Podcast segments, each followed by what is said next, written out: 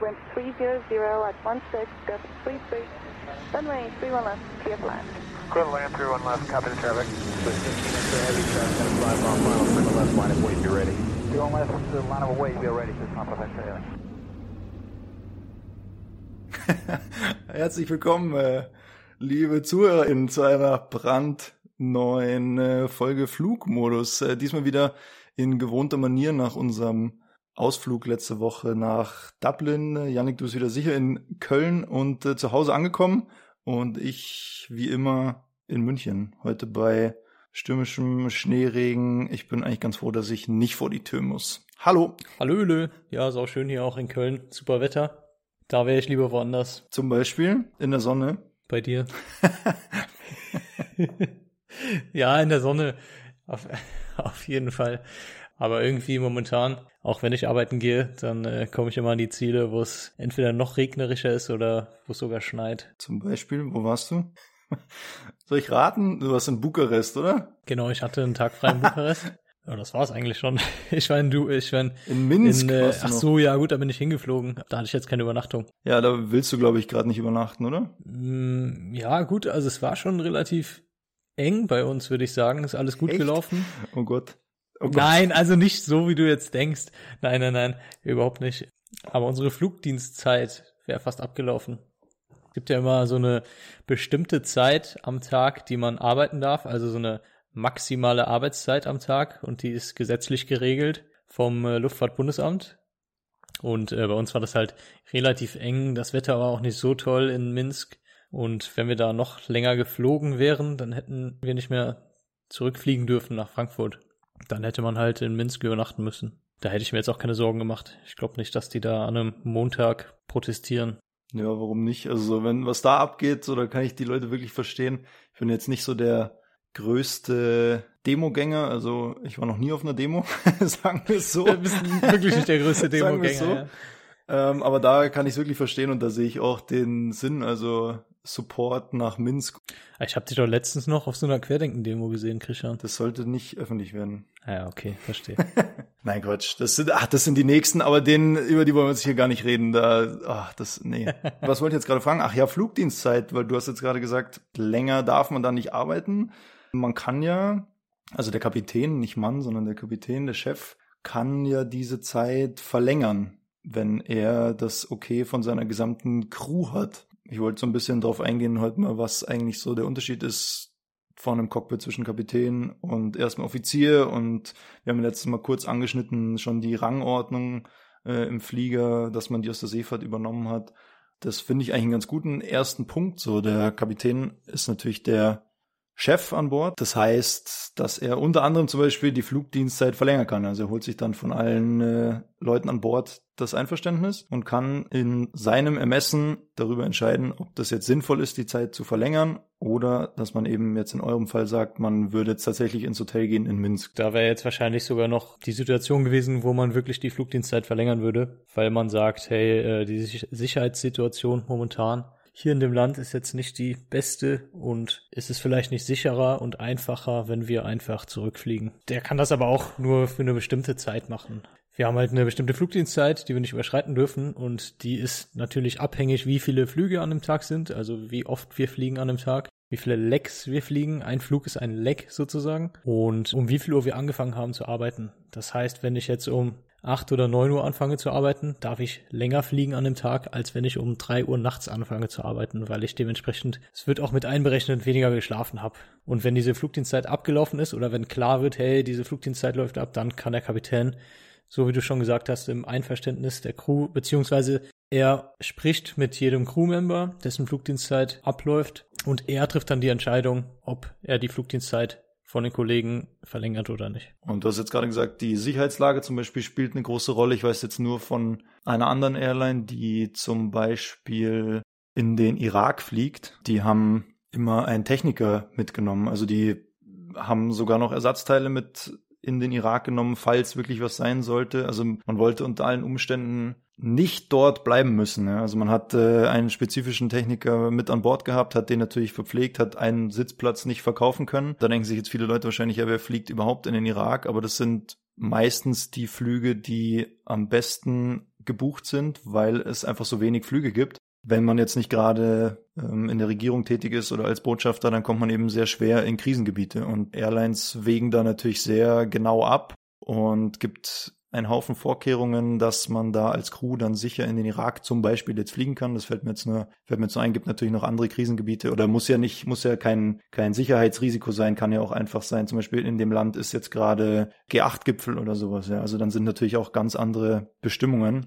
Jedenfalls äh, fliegen die los mit einem Techniker mit Ersatzteilen, haben dann in, ich muss gerade überlegen, ich glaube in Shiraz und in Bagdad auf jeden Fall ein geändertes Anflugverfahren. Also normalerweise steigt man ja, geht, auf seine Reiseflughöhe, um eben Sprit zu sparen und fängt dann, so wie man eben steigt, auch relativ früh wieder mit dem Sinkflug an, dass man konstant eben den Sinkflug einleitet, bis man dann wieder am Flughafen auf Höhe der Landebahn ist eben so. Und über Bagdad läuft das ganz anders. Man fliegt bis zum Flughafen in Reiseflughöhe. Also muss sich vorstellen, man ist dann elf Kilometer über dem Flughafen und fliegt dann eine Schraube zum Boden. Ne? Im also Holding schraubt halt. sich dann runter quasi. Im Holding halt, genau. Hast dann noch 20, 25, 30 Minuten, bis du überhaupt erst am Flughafen bist, obwohl du ja schon vor Ort bist eigentlich, nur halt eben viel zu hoch. Ähm, was genau das jetzt für Hintergründe hat, weiß ich nicht. Also ich schätze mal, um von irgendwelchen Radaren, von irgendwelchen Rebellen einfach nicht so leicht gesehen zu werden. Das ist eine Sicherheitsmaßnahme. Man will eben auf keinen Fall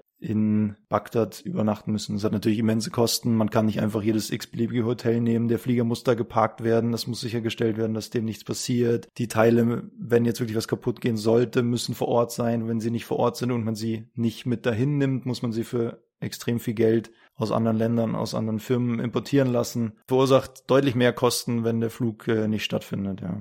Da gibt es ein paar Ziele, die sind äh, sehr speziell, von denen manche trotzdem von einigen wenigen Fluggesellschaften noch angeflogen werden.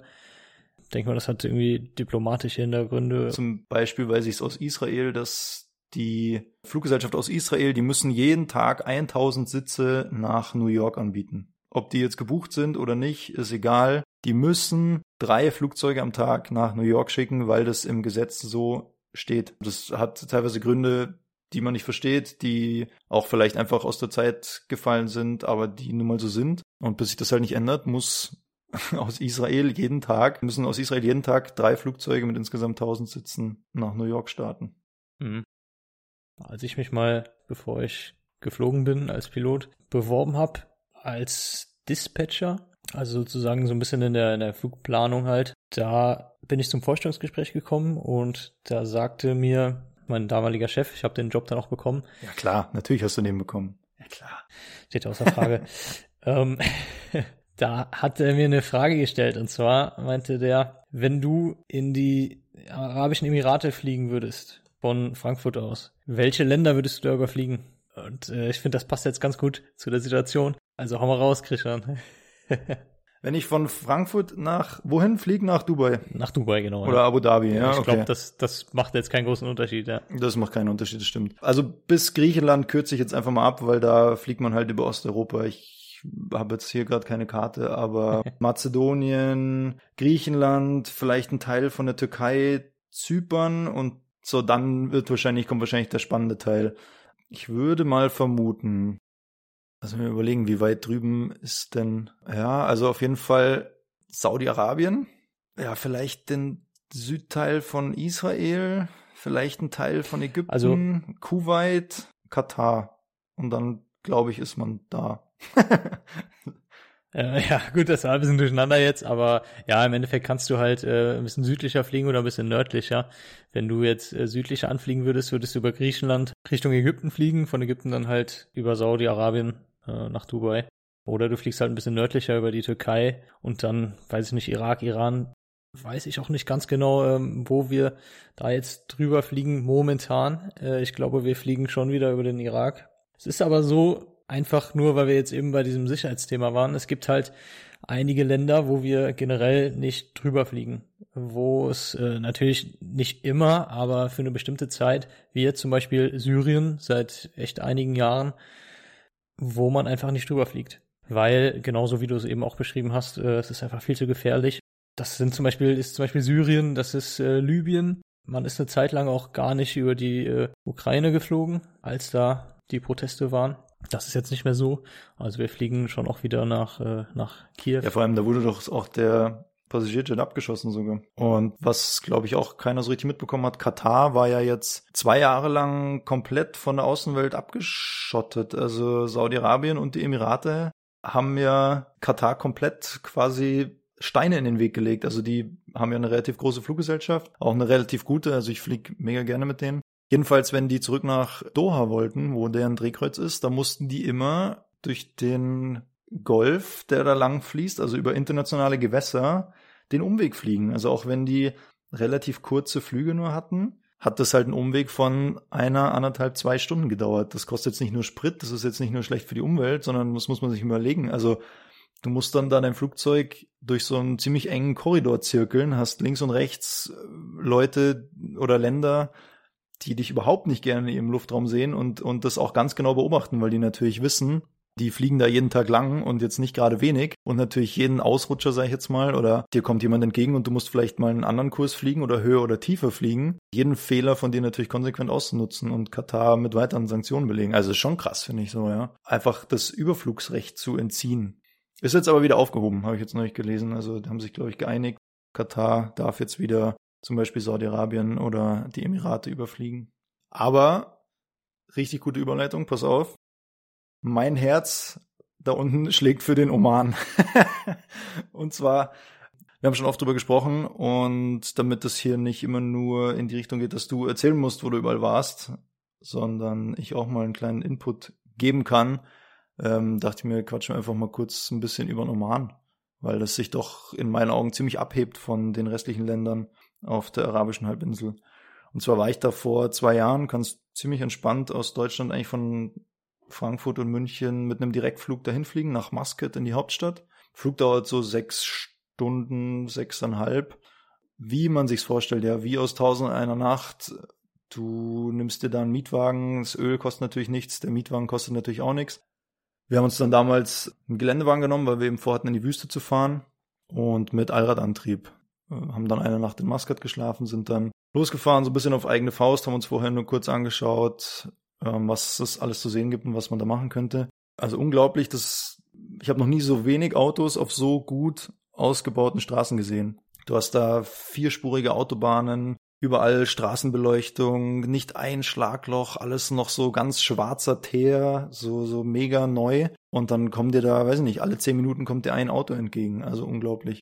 Generell, das Land steht eigentlich unter relativ liberalen Anführern so. Also ich glaube, der letzte König also es ist schon noch eine Monarchie auf dem Papier, aber der hat dem Land also relativ viel Gutes getan, hat so staatliche Unis ins Leben gerufen, hat eben die Gleichberechtigung ziemlich vorangetrieben, zum Beispiel das Verkehrsnetz ausgebaut, die Airline eben aufgepäppelt, dass die Leute äh, reisen können, dass Leute ins Land kommen. Also der wurde da ziemlich gemocht. Das ist jetzt aber allerdings auch zwei Jahre her und gefährliches Halbwissen. Vielleicht ist da inzwischen herrschen da ganz andere Bedingungen. Jedenfalls, als ich da war, hat sich das deutlich abgegrenzt, zum Beispiel von Saudi-Arabien. Also Wahnsinnsland, ja. Unglaubliche Landschaften. Du hast da die Riesenwüste, wo wirklich Wüste, Wüste ist. Also stehst auf der Düne, drehst dich im Kreis und siehst nur Wüste. Hast dann natürlich so einen Guide dabei, der sich da wirklich auskennt, der dann auch so Dune-Bashing mit dir macht. Für ein paar Dollar hat er dann da mit seinem privaten Geländewagen ist er dann mit uns hoch die Dünen gedonnert und hinten wieder so, hat sich so rüberkippen lassen, oben über den Kamm. Und dann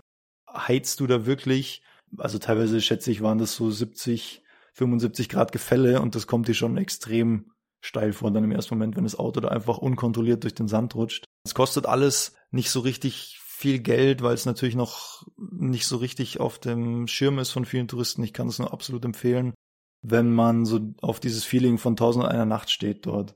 Das kriegt man da echt entfernt noch vom, vom Massentourismus und extrem authentisch. Ja, habe ich bisher auch nur gehört.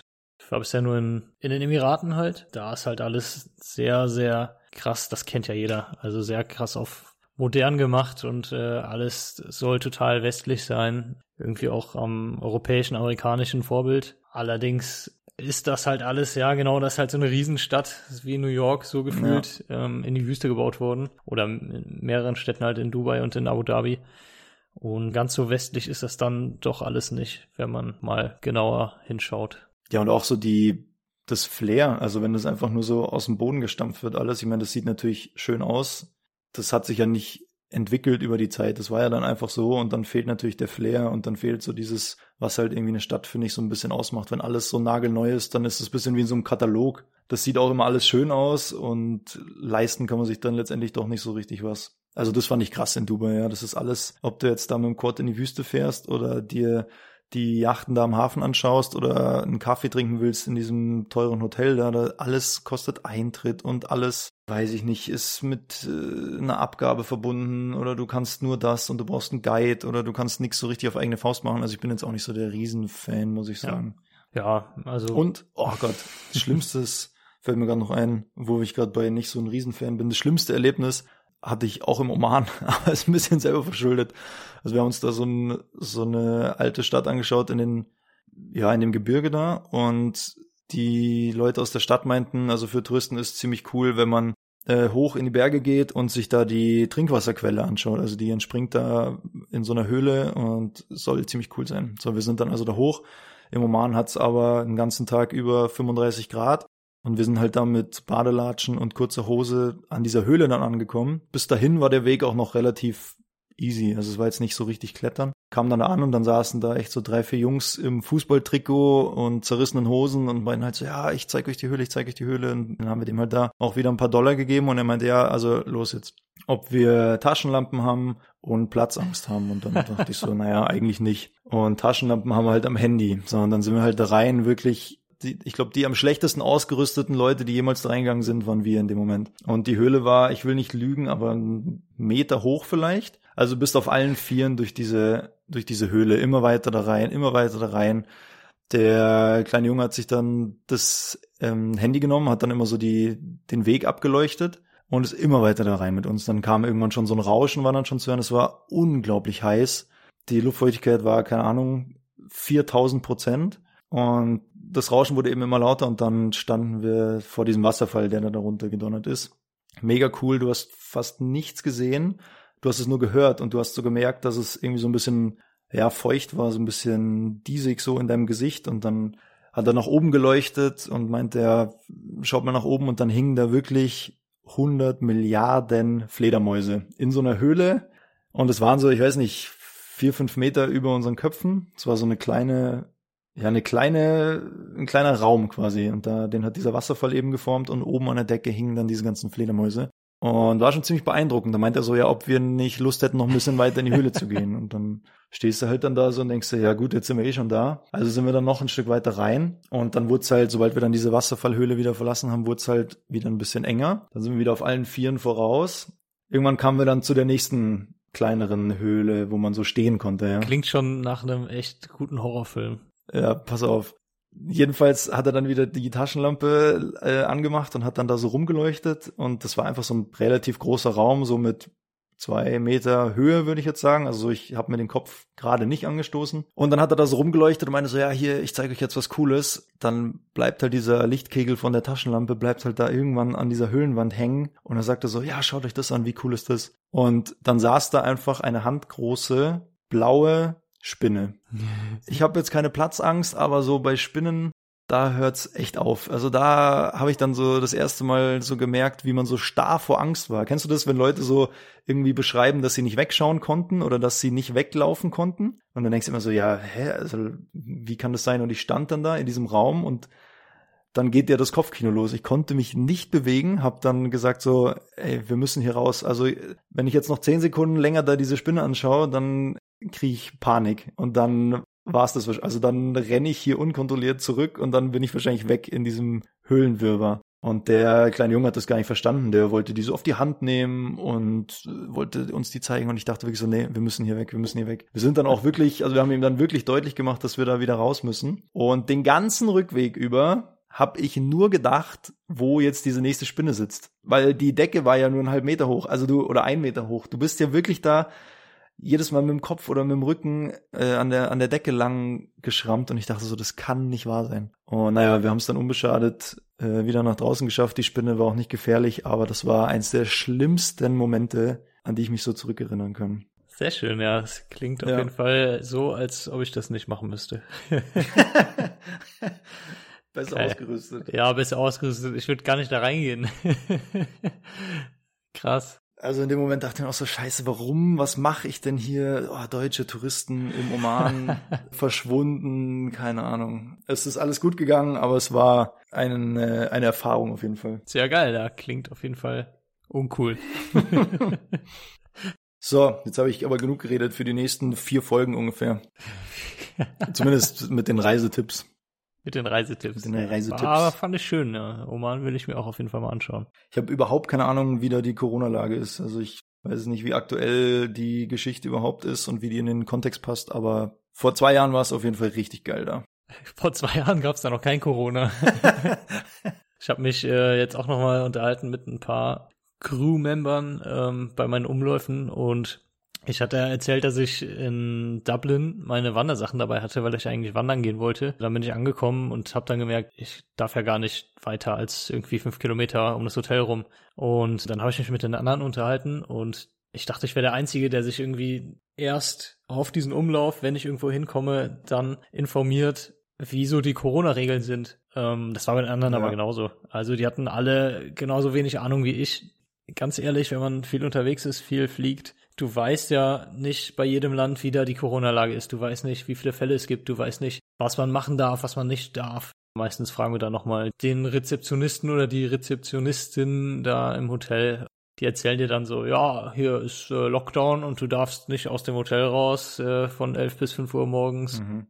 Gibt auch manche Regionen, wo man dann wirklich äh, sogar als Crew in Quarantäne muss in der Zeit, wo man da ist. Zum Beispiel jetzt momentan ja. in Israel. Wenn wir da im Hotel sind, dürfen wir nicht aus unserem Hotelzimmer raus. Wir dürfen nicht mal aus dem Zimmer raus. Stimmt, ja. Und das ist halt schon sehr, sehr krass, schon sehr extrem. Du kriegst keinen Zimmerschlüssel, gell? Also jemand vom Hotel geht mit dir hin, sagt hier bitte rein und zieht dann zu. Ach echt, man kommt auch gar nicht raus oder was? Nein. Also du kommst nicht wieder rein, raus kommst du schon, ja. Aber da musst du, da musst du halt runter und sagst, ja, scheiße, ich bin doch raus. Also irgendwann musst du dich dann zu erkennen geben. Das ist schon krass, ja. In Ungarn war das auch so, glaube ich. Oder ist es noch so? Ich weiß nicht genau. In Budapest gibt's ja auch äh, momentan eine Hotelquarantäne. Schon, schon extrem. Also ist ja äh, öfter mal so, dass man dann im Hotel hängt und sich denkt, hey, ich habe irgendwie habe den ganzen Tag gearbeitet, ich habe jetzt eh keinen Bock mehr, irgendwas zu machen, rauszugehen. Aber wenn du dann in einer Hotelquarantäne bist, ich schätze mal, das ist genau das gleiche, wenn du jetzt hier in Quarantäne bist zu Hause. Ähm, zwei Wochen ist ja noch zehnmal schlimmer. Aber genau dann willst du natürlich raus. dann fühlt man sich, glaube ich, so eingesperrt. Und dann hat man wirklich. Ja, klar. Immer das, was man, das, was man nicht haben kann. Ja, klar, ja. Also so geht's in anderen Ländern zu, ja. Und hier wo wir bei den Querdenkern sind. Ich will nur, ich will eigentlich denen gar nicht so viel, so viel Präsenz geben, aber dann laufen sie hier rum und ah, unsere Freiheit, unsere Freiheit. Ja, nix, deine Freiheit. Jetzt reiß dich mal zusammen. Und dann wird schon wieder. Wird schon wieder, ja. So. Hoffen wir mal, das wird alles besser. so. Wie immer. Das sagen wir jede Woche. Ich habe hier, ich habe Hörerfeedback bekommen, dass die das immer sehr nett finden, wenn ich sage, so, halbe Stunde haben wir schon wieder. Echt, ja? Ja. Halbe Stunde haben wir schon wieder. Sehr schön. Und äh, ich muss es jetzt sagen, wir haben eine halbe Stunde haben wir schon wieder. Knapp. Äh, ja, knapp hier. Wir steuern grenadenlos auf die halbe Stunde wenn, zu. Immer wenn ich mit dir, immer wenn ich mit dir rede, fühlt es sich so an, als würden wir schon acht Stunden sprechen. Aber haben wir noch was auf der, ja, hier entweder oder Frage müssen wir noch ja, machen. entweder oder. Wer du oder ich? Ich? Du? Ich? Okay. Mm, oh Gott. Wärst du lieber, lieber dein ganzes Leben lang Single oder in einer, äh, wie sagt man, arrangierten Hochzeit, Arranged Marriage, so eine Zwangsehe. Dann wäre ich lieber Single so eine arrangierte Hochzeit, das ist, glaube ich, somit das schlimmste Überbleibsel aus so früheren Zeiten, die es halt heute noch gibt teilweise. Ja, ja gibt es ja einige Länder, einige Gegenden, Regionen, wo es das noch das gibt. Ist ganz schlimm, ja. ja. Vor allem so dann, das ist ja jetzt auch kein, kein Heirats, das sind ja meistens Leute, die 14 Jahre alt sind oder so. Da ist dann nur sobald irgendwie zack, fruchtbar, Nachwuchs, Heirat, auch so eine so eine so eine Vorteilsehe für die für die Eltern dann meistens. Ja, ja, ja, klar, das Also Väter, muss man ja einfach so sagen, ja für die für die Väter, ja. Nee, also das finde ich ganz schlimm, aber auch so hier Mormonen und nee, Mormonen, ja, denen will ich jetzt kein Unrecht tun, was machen die keinen Sex vor der Ehe, aber es gibt auch so ein paar so Sekten, die dann einfach verheiratet werden und oh, ganz schlimm. Ja, nee, das müsste ich jetzt auch nicht unbedingt haben. Ja, ich wäre auch für. Weil dein Leben lang Single ist natürlich auch ja, hart. es ist schon hart, aber das wäre mir dann doch lieber. Auf der anderen Seite könnte man natürlich sagen, hey, dann äh, habe ich halt so eine arrangierte Hochzeit und wenn es doch nicht passt, dann lässt sich halt wieder scheiden. Aber das ist ja, wie gesagt, das können wir jetzt so einfach sagen, das äh, ist dann in anderen Ländern, in anderen Gegenden wenn, wenn es dann wirklich so arrangierte Hochzeiten gibt, dann ist das alles nicht so einfach. Nee. Äh, schwieriges Thema auch auf jeden Fall. Schwieriges Thema. Wir können, ich können mal eine Folge zu Saudi-Arabien machen. Da war ich auch mal. Da gibt's, das passt ganz gut. Aber das sprengt jetzt den Rahmen. Aber das, das, ist auch sehr interessant, was da alles passiert ist. Wir wollten eigentlich über was ganz anderes quatschen, gell? Wir haben uns völlig verrannt. Echt, über was wollten wir quatschen? Ich, ja, am Anfang, da wo du Minz gesagt hast und, und dass das alles nicht so super ist, jetzt da zu bleiben, dann war das Wetter auch so kacke, dann eigentlich wollte ich drauf raus, dass wir im, also wie das ist, wenn wir im Winter fliegen. Aber das, das können wir jetzt auch nicht mehr, können wir jetzt auch nicht mehr abhandeln. Das machen wir nächstes Mal einfach. Oh, Mist, weißt du, was ich hätte fragen sollen? Äh, Was denn? Nicht, ob du lieber Single wärst oder eine arrangierte Hochzeit hättest, sondern ob du lieber, lieber Single wärst oder mit mir verheiratet. Dann wäre ich, dann wär ich auch lieber Single. Was?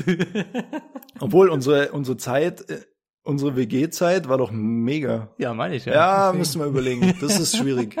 Das ist eine schwierige Frage. Schön, Schön. wunderschön. Ja, nächstes Mal, nächstes Mal müssen wir dann, da müssen wir dann über Fliegen im Winter reden. Hier Enteisen und was das alles bedeutet und was da alles äh, mit einhergeht und so. Man kann ja nicht einfach losfliegen. Das wäre ja zu schön. Fliegen im Winter. Äh, Nee, sollen wir dann, äh, sollen wir dann an der Stelle einfach wie gewohnt, sollen wir einfach sagen, Schnitt. Schnitt, dann hören wir uns nächste Woche nochmal. Ah ja, ähm, hier, ab jetzt immer, was haben wir gesagt? Das kam gut an. Es hat uns selber überrascht, wie viele Leute hier unseren Podcast hören, unser kleines Freizeitprojekt. Tats tatsächlich so viele Leute, dass wir uns jetzt entschlossen haben, das wirklich regelmäßig zu machen und auch immer zu einer fixen Uhrzeit, dass das ja einfach noch mehr, noch mehr Hörer findet und man sich darauf verlassen kann, dass da immer eine neue Folge kommt. Und zwar Sonntags, abends, um, sonntagsabends. um 20 Uhr. Ja, im Laufe des Abends, so dass man eben Montag auf dem Weg zur Arbeit den Leuten, die nichts zu arbeiten haben, zuhören kann. Oder in der Dusche. Unter der Dusche kann man auch gerne zuhören. Nicht im Bett, Montags bitte nicht im Bett, Nee, im Bett, das wäre nur krank. unter der Dusche oder auf dem Weg zur Arbeit. Ja. Nein, Quatsch. Haben wir das auch? Also immer Sonntagabends, um dann Montag frisch auf die Ohren zu kommen. Ja, möchte ich an der Stelle noch Ernie von Stromberg zitieren. Bis bald, Rian. Bis bald, Rian. Hören wir uns nächste Woche. Ciao, ciao. Tschüssikowski.